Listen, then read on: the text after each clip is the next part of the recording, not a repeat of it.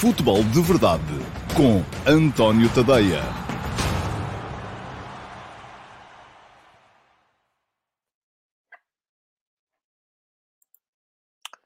Ora então, olá, muito bom dia a todos. Sejam muito bem-vindos à edição de hoje, que é quinta-feira, dia 3 de fevereiro de 2022, do Futebol de Verdade. Uma edição que naturalmente vai olhar muito para aquilo que foram ontem os dois jogos da eh, jornada da Liga Portuguesa, o Benfica Gil Vicente, no Estádio da Luz. O Gil Vicente ganhou ao Benfica pela segunda época consecutiva no Estádio da Luz eh, e pelo mesmo resultado, 2 a 1. E depois também o Belenenses Chade Sporting, em que o Sporting se impôs por 4 bolas a uma no Jamor, mantendo dessa forma um, a posição perante o Futebol Clube Porto, que continua a ser o líder isolado e bem isolado, com 6 pontos de avanço da Liga Portuguesa. Ora, muito bem, Vou falar aqui hoje dos dois jogos, só para vos dizer, já escrevi hoje de manhã no último passo, no meu Substack, tadeia.substack.com. Se não viram, podem ir lá dar um saltinho e ver no final do programa uh, e podem subscrever, deixar o vosso endereço de e-mail para uh, subscreverem as atualizações do meu Substack, para passarem a receber no vosso e-mail todos os dias, de manhã, de segunda a sexta-feira, claro, as, um, a minha crónica de opinião, o último passo.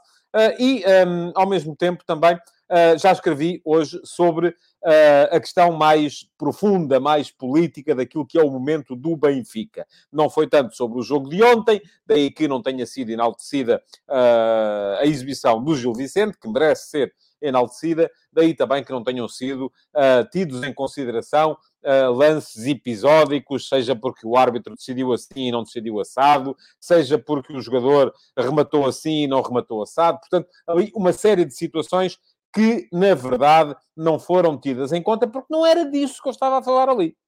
Uh, temos que perceber aqui muito claramente que uma coisa é uma coisa, outra coisa é outra coisa. E aqui, eu ali no último passo, geralmente não estou a falar desses, dessas uh. Já vou falar mais daqui a bocadinho dos dois jogos, embora para ser honesto convosco, devo dizer-vos que uh, não vi com a devida atenção o Belenenses Chá de Sporting, por uma razão muito simples, estava em estúdio na RTP3 a comentar, uh, a fazer o pós-matos do jogo Benfica-Gil Vicente. Foi assim que calhou a escala. Esta semana estive eu com o Rui Águas e o Alexandre Santos em estúdio na RTP3 ontem uh, para analisar logo in loco, assim que acabou o jogo, aquilo que foi o Benfica Gil Vicente, e por isso mesmo, como o jogo do Sporting, aliás, começou, ainda o Benfica não tinha acabado, um, um ou dois minutos antes, acabei por não conseguir ver com a devida atenção o Belenenses Chá de Sporting. Muito bem, vou começar por uh, fazer aquilo que faço sempre, que é olhar para os vossos comentários uh, que chegam antes da, um, da ordem do dia um, e que chegam antes de eu começar aqui a emissão. Eu vou dedicar os próximos minutos, como faço sempre também, a essa, a essa tarefa. Hoje o primeiro a comentar foi o Filipe Monteiro. Olá, Filipe, bom dia. E o Filipe, o que me diz é, pergunta-me se acha que o futebol caminha para uma maior ocupação dos diferentes espaços no campo, com o jogador cada vez mais a ser um polivalente, ou pelo contrário, vai cada vez mais a uma especialização do jogador no campo por posição. Olha, Filipe, eu acho que é um bocadinho para os dois lados, não é? Não, não, não há aqui uma tendência clara a, a, a indicar-nos uma coisa ou outra. Por exemplo, eu acho que todas as equipas têm que, e, e, têm que ter os jogadores que sejam capazes de cumprir em mais do que uma posição e que sejam capazes de uh, fazer mais do que uma tarefa. Acho que isso é fundamental, porque pode vir a ser preciso, uh, porque não só pode vir a ser preciso de uma forma sistemática, como pode vir a ser preciso episodicamente, porque uh, o jogador que estava naquela posição uh, adiantou-se, saiu do, da sua... e é preciso alguém cumprir essa posição, mas também, ao mesmo tempo, acho que já até mesmo dentro das próprias posições, os modelos de jogo enveredam pela, pela, hum, pela exploração de especialistas dentro da própria posição. Isto é, por exemplo, aquilo que se passa uh, com jogadores que são de tal maneira charneira para um modelo, como é o Paulinho no Sporting, como é o Otávio no Futebol Clube do Porto, um, são jogadores que não basta dizer, uh, ou como é o Weigl no Benfica, não basta dizer que o Benfica se troca o Weigl pelo, pelo, por outro médio defensivo qualquer, não está a manter a ideia de jogo. Portanto, não basta dizer que é preciso pôr ali um médio defensivo. Não, é aquele médio defensivo. O médio que joga atrás dos outros e que faz circular a bola. No caso do Sporting, não é troca de ponta de lança por ponta de lança. Não é? Sai o Paulinho e entra, por exemplo, agora o Slimani, o modelo, a, a, ideia toda muda, porque o Slimani não vai com certeza fazer a mesma coisa que fazia o Paulinho. Por outro lado, faz outras coisas melhor. Uh, a resposta a cruzamento, embora o Paulinho ontem não tenha estado mal nesse, nesse particular. Uh, no Futebol do Porto, não é meter um ala direito onde está o Otávio. Não, enfim, se vai entrar o Corona, se vai entrar o João Mário, se vai entrar até o próprio Galeno, que poderá vir a jogar por ali, se vai entrar o PP, todos eles cumprem a missão de forma diferente daquela que, é, que, que, que cumpre o Otávio, que aparece muitas vezes como terceiro médio por dentro. Portanto, e isto como é que eu vos ia dizer? Não são coisas que de repente possam ser ditas. Se vocês meterem lá o, o, o no lugar do, do, do, Otávio, se meterem o Galeno, o Galeno não vai fazer as mesmas coisas, mesmo que lhe digam para fazer. Porquê? Porque não está na natureza dele, não são coisas que ele saiba fazer. Poderá eventualmente daqui a uns meses vir a fazer, se eventualmente for treinado para isso e tal, mas de repente não vai acontecer de maneira nenhuma. Bom, Jason Lima, bom dia. Uh, não dá para votar no Instagram, é verdade, já reparei, já tive várias queixas. Uh, de vez em quando está a acontecer isto.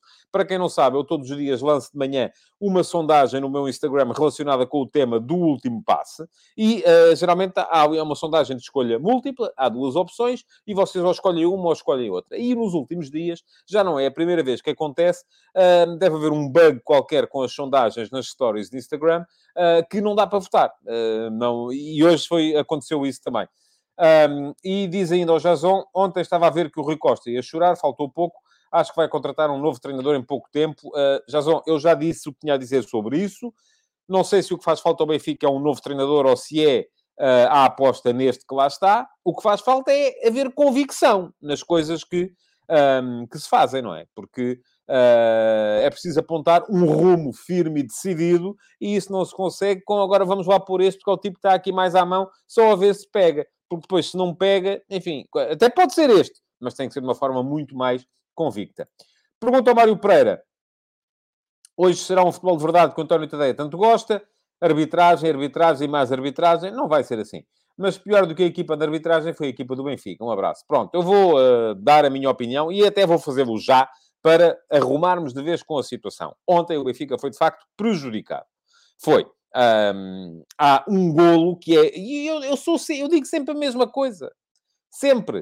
Uh, da mesma forma, eu, eu vi o, no final do jogo, o Rui Costa queixou-se de quatro jogos. Queixou-se do jogo no Estoril, não tem razão.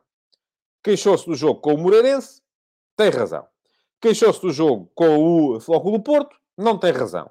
Queixou-se do jogo de ontem, tem razão. E a minha posição é sempre... Eu não sou daqueles que chega aqui e diz ah, hoje uh, foi um toquezinho, mas é falta. E depois amanhã chega e diz, ah, foi um toquezinho, não há falta nenhuma. Não. Se eu acho, e acho, que ontem não há falta nenhuma no lance do golo, que não chega a ser um golo invalidado, porque o árbitro apita de forma precipitada, e lembram-se quando eu disse isto também, quando foi o Porto, uh, e vocês vieram dizer assim, ah, pá, e tal, uh, quando é o Porto é precipitado, quando é o Benfica ou o Sporting é não sei o quê. Não, é, foi precipitou-se. Apitou antes de tempo, não devia tê-lo feito. Se bem que também acho que aqueles casos de uh, intensidade, se há falta ou não há falta, o VAR nunca reverte a decisão do árbitro. Mas pronto, precipitou-se. E, vamos lá ver, não há falta nenhuma do Vertonghen sobre o. Uh, uh, creio que era o Lucas, que, ou o Ruben, o Ruben, era o Ruben, não sei se era o, não me recordo já se era o Lucas, era o Ruben, que cai no chão, aproveitou o, um contacto lateral para se deixar cair para o chão, e os árbitros, neste caso, sobretudo quando é um jogador que está a defender a cair, defendem-se e apitam logo. Pronto, ou, ou marcam faltas, enfim, é a chamada falta que eu costumo chamar perigo do golo. É, foi isso que aconteceu. Não há falta nenhuma. Esqueçam. Da mesma maneira que não havia falta nenhuma no lance do gol do Estoril ao Benfica e no lance do gol do Estoril ao Porto. Agora, vamos lá ver. Isto acontece. Volto a dizer, chegamos ao final da época e entre o deve e o haver, não vejo que haja assim uma diferença tão grande entre umas equipas e as outras. Ontem, de facto, o Benfica foi prejudicado. Havia um golo que, ainda por cima, com o resultado em 0 a 0, poderia ter levado o jogo para outro caminho. Não aconteceu. O árbitro apitou, há que uh, o jogo continuou 0 a 0, o Gil Vicente não começou a ganhar por causa daquele lance, e a verdade é que o Gil Vicente depois meteu lá dois golos, enquanto o Benfica não meteu nenhum. Uh, portanto, foi prejudicado o Benfica? Foi. Devia ter jogado muito mais. De certeza absoluta. De certeza absoluta. Bom, uh, pergunta-me o Francisco da Costa. Acha que o Benfica bateu no fundo? E quem tem mais culpa no que está a passar no Benfica? Ó oh, oh, oh, Francisco, eu aqui sou sempre... Eu acho que quem tem mais culpa é sempre quem manda. Não é? Portanto, primeira culpa, presidente. Segunda culpa, treinador. Terceira culpa, jogadores. Quarta culpa, adeptos. E por aí afora. Um, aquilo que eu acho, e recomendo-lhe, Francisco, que dê um salto ao meu Substack, tadeia.substack.com. Está lá defendido o meu ponto de vista. Não quero falar muito mais sobre isso, porque já está escrito, e hoje aqui quero falar do jogo, uh, mas uh, aquilo que me parece é que, desde o início, Rui Costa, e vou dizer isto só uma vez, e não vou repetir, Rui Costa nunca mostrou convicção, ele quis sempre ser um homem de consensos, quis sempre estabelecer pontos, nunca quis ser um homem de rupturas, nunca quis ser um homem que viesse um, meter firmeza nas suas ações. Fez isso quando aceitou ficar, ou escolheu ficar, com a maior parte da equipa diretiva do Luís Filipe Vieira. Fez isso quando uh, aceitou que os jogadores o encostassem à parede e uh, corressem dali com o Jorge Jesus. Fez isso quando escolheu o treinador que tinha mais à mão, no caso Nelson Veríssimo, para substituir a Jesus, e, mas não lhe deu as condições de firmeza para uh, o Nelson Veríssimo dizer-lhe assim, olha, o nosso treinador é este. E agora amanhem-se. Não, foi assim, é pá, o nosso treinador interino, ah, não é até ao final da época. É, depois se der, logo se vê. Não, não pode ser assim. A fragilidade dentro de um balneário de futebol, e eu nunca joguei futebol uh, a nível profissional, nem sequer amador, enfim, joguei com os amigos, uh, mas sei como é que isto funciona. A fragilidade cheira-se. E quando alguém cheira fragilidade, e o Nelson Veríssimo está numa posição que é frágil, quando alguém cheira fragilidade, não há maneira de dar a volta à situação. E isto devia ter sido entendido por quem tem tantos anos de balneário como tem o Rui Costa. E pronto, eu não vou mais seguir este, esta linha de raciocínio. Quem quiser ler está lá, tadeia.substack.com. Subscrevam, deixem o vosso e-mail, nem que seja no plano gratuito. O plano gratuito garante-vos todos os dias, de segunda a sexta-feira, o último passe a minha crónica da opinião matinal, que sai sempre entre as 8 e as 9 da manhã, e garanto-vos depois, também de segunda a sexta-feira, sempre um, o, podcast do Futebol de Verdade. Portanto, são uh, ah, 10 conteúdos por semana. Se quiserem, eventualmente, uh, separar-se de 4 euros e picos por mês, podem aceder ao plano premium e o plano premium tem mais 10 conteúdos. E olhem, ainda ontem saiu um artigo grande, extenso, com tudo explicadinho sobre quem são os donos dos 20 clubes da Série A em Itália. Para quem não sabe, por exemplo, um deles é dono de um clube em Portugal também.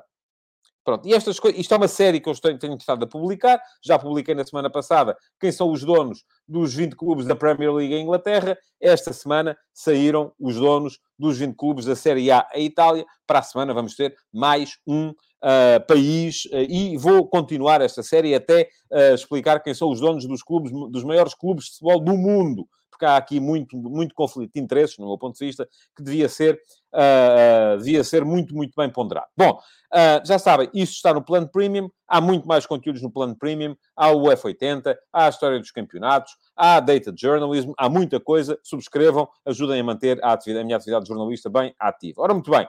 Um, Simão Rochinol, em sete jogos, penso que o Benfica está pior em termos de rendimento. Eu também penso. O que acha que está a impedir a equipa de começar a jogar melhor e conseguir melhores resultados? Olha, Simão, uma das razões é aquela que eu já disse há bocadinho. O cheira à fragilidade. A fragilidade cheira-se, sente-se. Outra das razões é que eu acho que não estão a ser tomadas algumas opções uh, que, do meu ponto de vista, seriam melhores. Não estou convencido que este 4-3-3, uh, eh, sobretudo o de ontem, seja o melhor para o Benfica. Uh, não estou convencido que, por exemplo, tirar Rafa do corredor central tenha sido bom para o Benfica. Não estou convencido que uh, tirar João Mário, como aconteceu ontem, para apostar mais no meio campo mais físico, seja bom para o Benfica. Portanto, há aqui uma série de coisas que eu acho que uh, não estão a funcionar bem. Mas a primeira de todas é essa, é que cheira a fragilidade. E isto, vamos lá ver, os jogadores não fazem por mal. É próprio. É próprio de animais de alta competição que eles são que se cheiram fragilidade em alguém, a coisa vai por aí abaixo. Bom, uh, Marco Lopes, não acha que ficámos a saber nestes últimos jogos do Veríssimo o porquê de Jorge Jesus ter aplicado a linha de três centrais para dar mais segurança defensiva à equipa? Aquilo é uma termideira. Eu acho que a questão nem se coloca tanto por aí. Sim, é verdade. Há ali problemas de cobertura de espaço uh, por parte da linha de 4 e por parte do meio-campo, que ainda por cima ontem era um meio-campo até mais físico e à partida mais dado a coberturas. Mas não funcionou. Os três do meio-campo do Gil Vicente, o, o Pedrinho, o Abruiania e o uh, Fujimoto, um, fizeram o que quiseram na maior parte do jogo do meio-campo do Benfica. E isto, um, enfim, com três atrás resolvia-se. Talvez, mas eu acho que os três atrás até foram pensados numa lógica de poder utilizar o Lucas Veríssimo, que neste momento, infelizmente, para o Benfica não está disponível, e numa lógica de uh, poder uh, ser mais forte do ponto de vista ofensivo, para soltar os laterais, os alas, para poder depois um, colocar os, os, os, extremos a jogarem mais por dentro, para ter mais jogo interior. Tudo isto está ligado. Não vejo a questão apenas de um ponto de vista defensivo. Diz o Michel Alves, Rui Costa Espera sangue novo para o futebol. Sérgio Conceição, Mancini, um nome forte que o salve. Da outra vez, os jogadores despediram o treinador, agora vão ser os adeptos a despedir o Veríssimo. Pois talvez, não sei. Eu acho que o Veríssimo aqui não é sequer. Enfim, só é parte do problema porque não conseguiu resolvê-lo. Uh, não me parece que ele esteja na origem uh, do problema. Uh, o Henrique pergunta-me, diz-me hoje à meia-final da Cana, entre dois treinadores portugueses, é verdade, hoje vamos ter o Egito Camarões, o Egito de Carlos Queiroz com os Camarões do António Conceição. Tem alguma previsão para o tipo de jogo que poderá ser? Acho que vai ser um jogo com menos golos do que aquele que tivemos ontem em que o Senegal ganhou por 3 a 1 ao Burkina Faso e já marcou lugar na final da Taça da África das Nações. Eu não vi o jogo de ontem, um, estava a ver o, o, Benfica à mesma hora, uh, mas uh, uh, creio que será com certeza um jogo mais fechado um, e agora quem vai ganhar? Os Camarões jogam em casa, acho que o Egito tem melhor equipa, vamos ver. Diz o Paulo Neves, Veríssimo aguenta até a final da época, os seus prognósticos andam a falhar muito. Quais prognósticos, Paulo? Uh, que agora faço prognósticos a dizer se os treinadores aguentam até ao final da época. Não, não, não me lembro de ter feito isso. Enfim, uh, correr é fixe. Antevejo uma luta renhida pelo terceiro lugar com o Braga. Vai ser uma tortura até ao fim do campeonato. E não me venham com a arbitragem. Eu não vou mais. Já disse o que tinha a dizer sobre o tema e não vou regressar a ele. Manuel Salvador, sabendo que o Sporting jogou contra a equipa mais fraca do campeonato, também acho que sim. Porro está no lote dos melhores laterais direitos da atualidade. Não vejo o que é que uma coisa tem a ver com a outra. Mas Segundo o Transfer Market, é o oitavo lateral com maior valor. Eu acho que Pedro Porro dá à equipa do Sporting uma dimensão ofensiva completamente diferente de qualquer outro jogador. Uh, e isso viu-se quando ele entrou no jogo com o Benfica na final da Taça da Liga e voltou a ver-se ontem, e eu de ontem volto a dizer, uh, enquanto ele esteve a jogar, praticamente só vi o resumo. Paulo Pérez, e é o último comentário que vou ler destes que chegaram antes da ordem do dia, porque tenho que entrar nos jogos. Era coincidência se o novo treinador fosse Roger Schmidt, isto para o Benfica, creio eu, que não vai renovar com o PSV. O que acha o António? Gosta da forma de ele montar as equipas? Oh, oh, oh Paulo, eu acho que há uma série de treinadores competentes. Eu acho que uh, uh, um dos problemas do Benfica, antes da primeira passagem de Jorge Jesus, passou pela uh, fixação que o Benfica tinha a ir buscar grandes nomes do mercado internacional. Depois chegavam aqui e não compreendiam como é que, se, como é que funcionava a Liga Portuguesa. E a Liga Portuguesa tem nuances que a tornam diferentes, como têm todas, com certeza, de, de quaisquer outras. Um, não é fácil um treinador estrangeiro chegar aqui e ser campeão. Aliás, já não acontece há uns anos valentes. Um, portanto, aquilo que me parece a mim é que eu seria sempre mais favorável à contratação de um treinador português que conheça bem a Liga Portuguesa.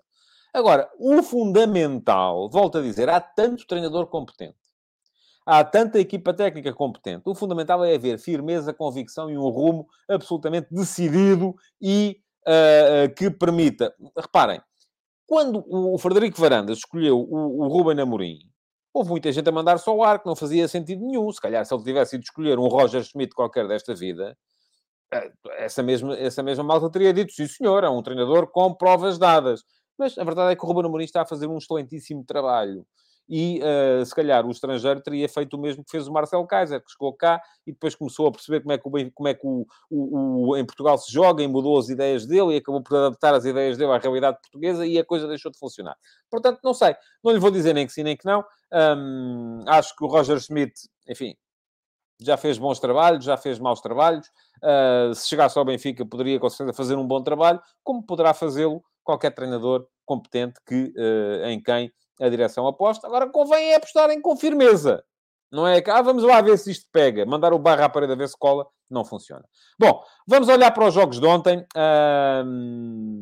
vamos lá ver, só olhar aqui para ver nos últimos comentários se apareceu aqui alguma coisa uh, que, uh, que a coisa que merece a pena ser, ser uh, referida. Não, acho que não. Bom, enfim, vamos lá.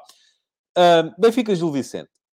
O Benfica apareceu no 4-3-3 tem sido a, a, a, sua imagem de marca ultimamente. Aliás, os dois jogos de ontem serviram para vermos duas equipas com sistemas espelhados.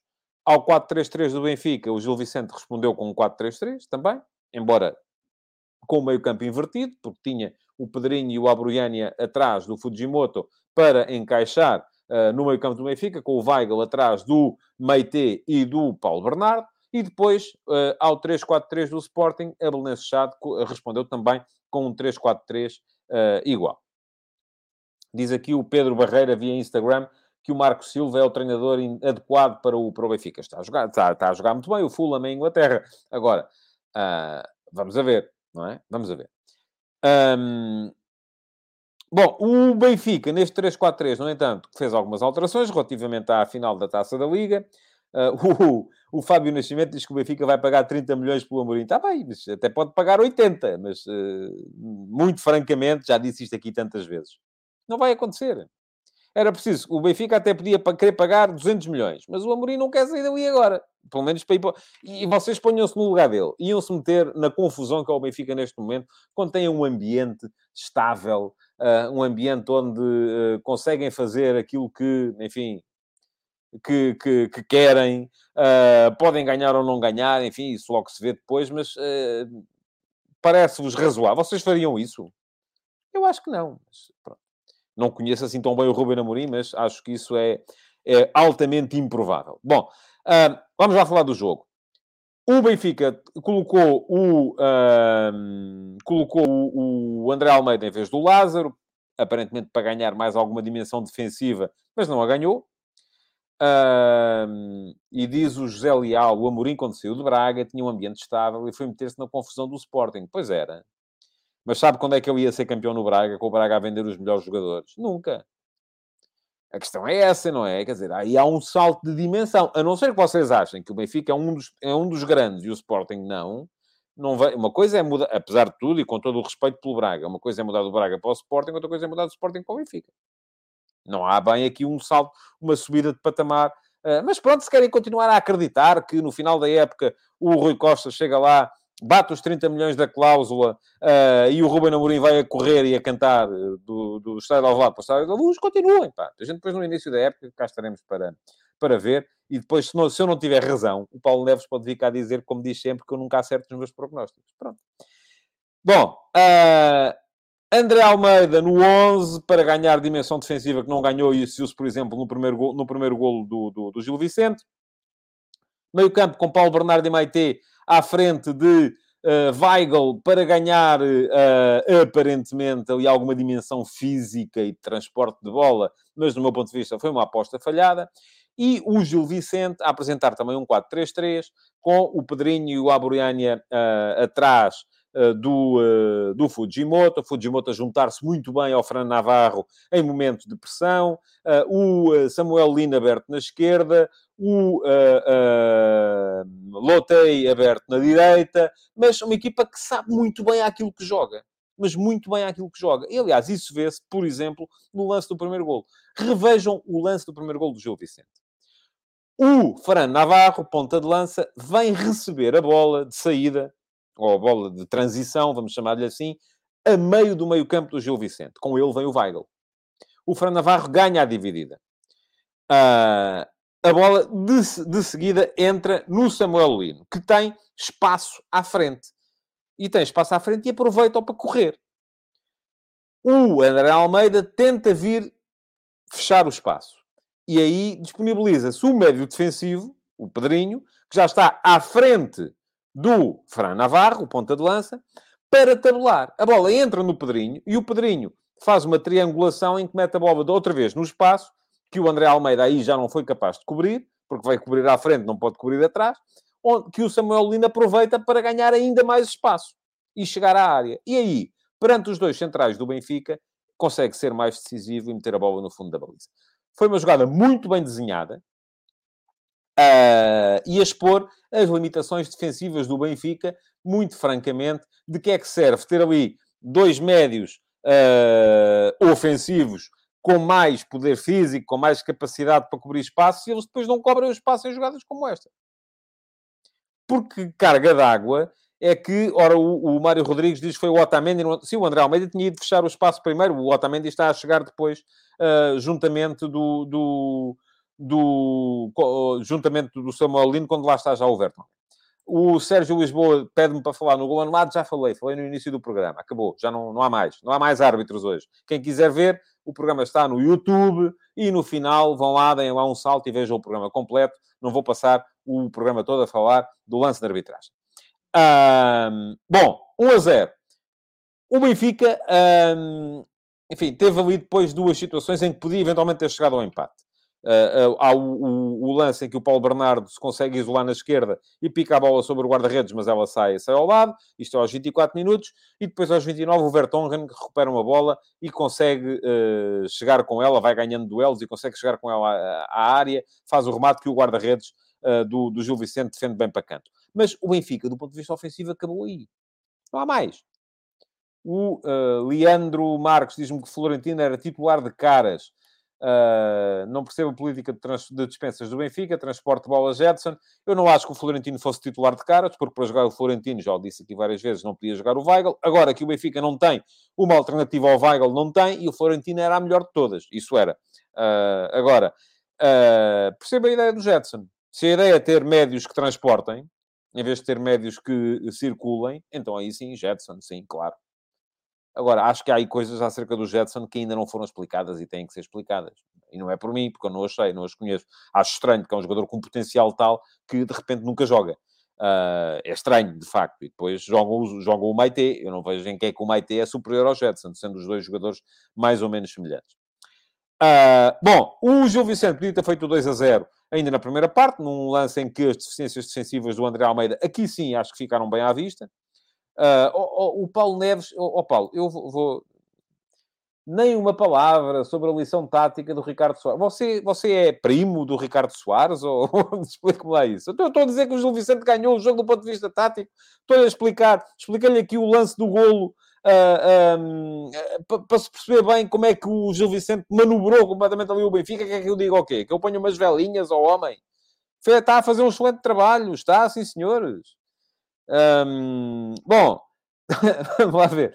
O Gil Vicente podia ter feito 2 a 0 pelo Talocha no lance em que eu acho que aí sim uh, uh, foi, uh, ficaram à vista as limitações defensivas do André Almeida e depois a segunda parte é do Gil Vicente, com o Pedrinho a jogar de cadeirinha, mas completamente de cadeirinha o Pedrinho aqui sempre a dar linhas de passe, sempre a aparecer onde tinha de aparecer, sempre a, contribuir com tabelinhas para a desorientação global do meio campo do Benfica. E o Benfica mudou na segunda parte, aí sim troca o Meite pelo João Mário, troca o Diogo Gonçalves, que também mais uma vez foi titular e mais uma vez não me parece que tenha mostrado nada de extraordinário, uh, pelo Rafa, uh, mas o Benfica não melhorou, piorou.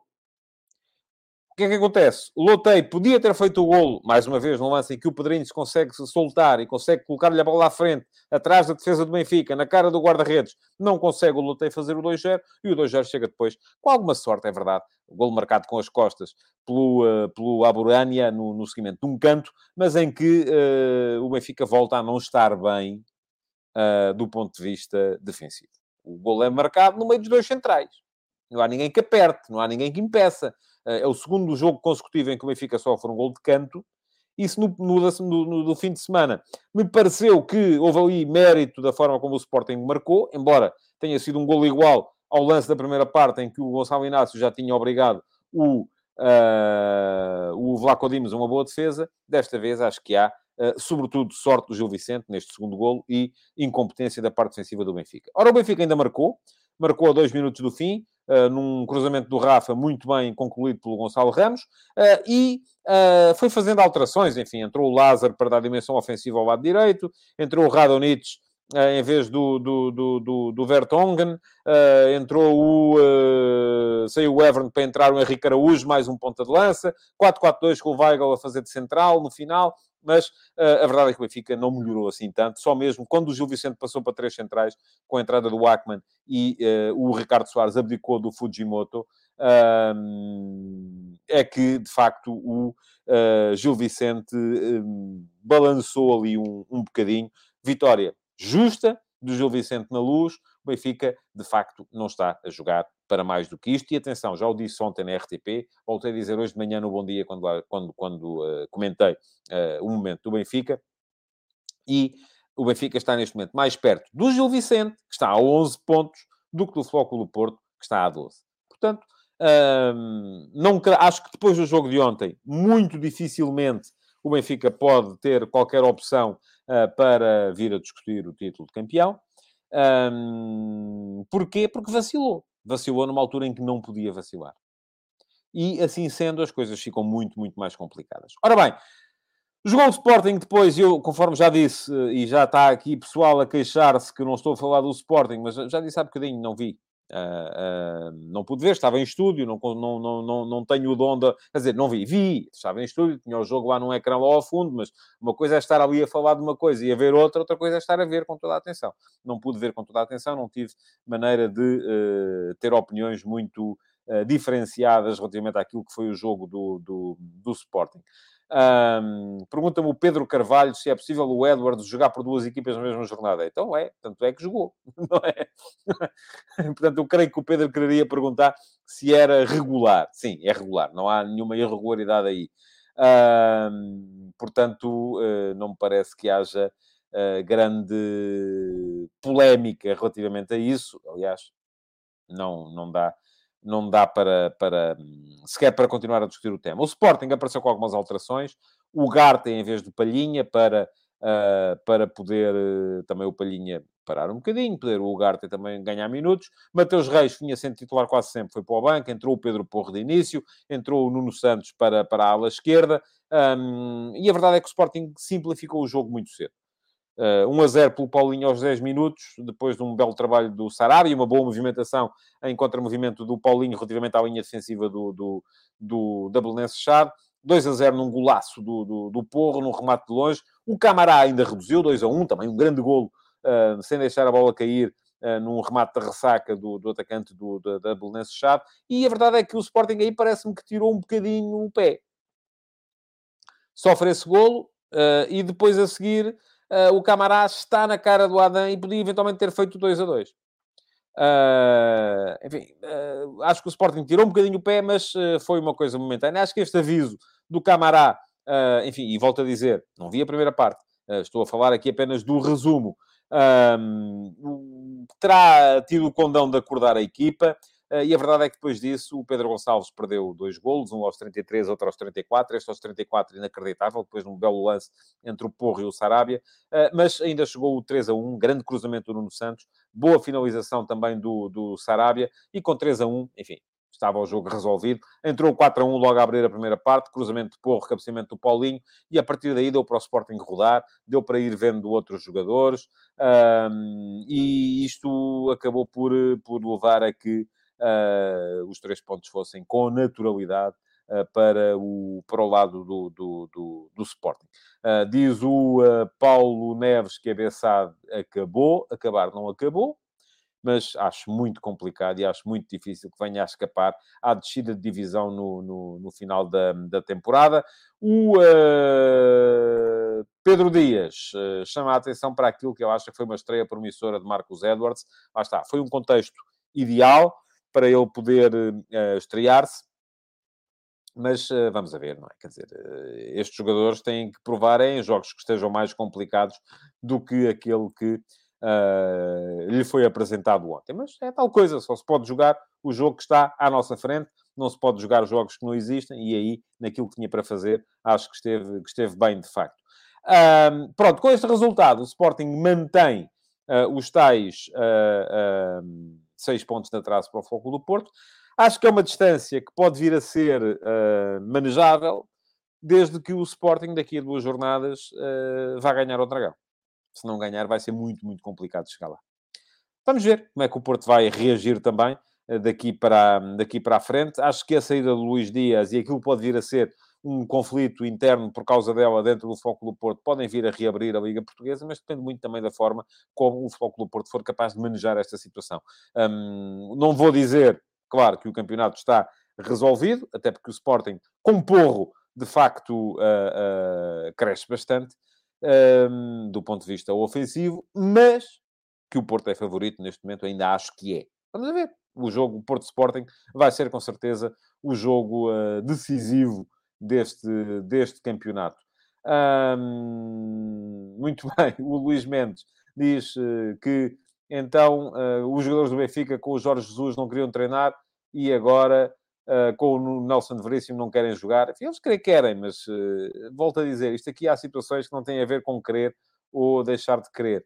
É, é, uma situação diferente. O Mário Rodrigues diz que a diferença de 6 pontos entre os primeiros 4 lugares vai existir aproximação entre os dois primeiros e também entre o terceiro e o quarto. Vamos a ver.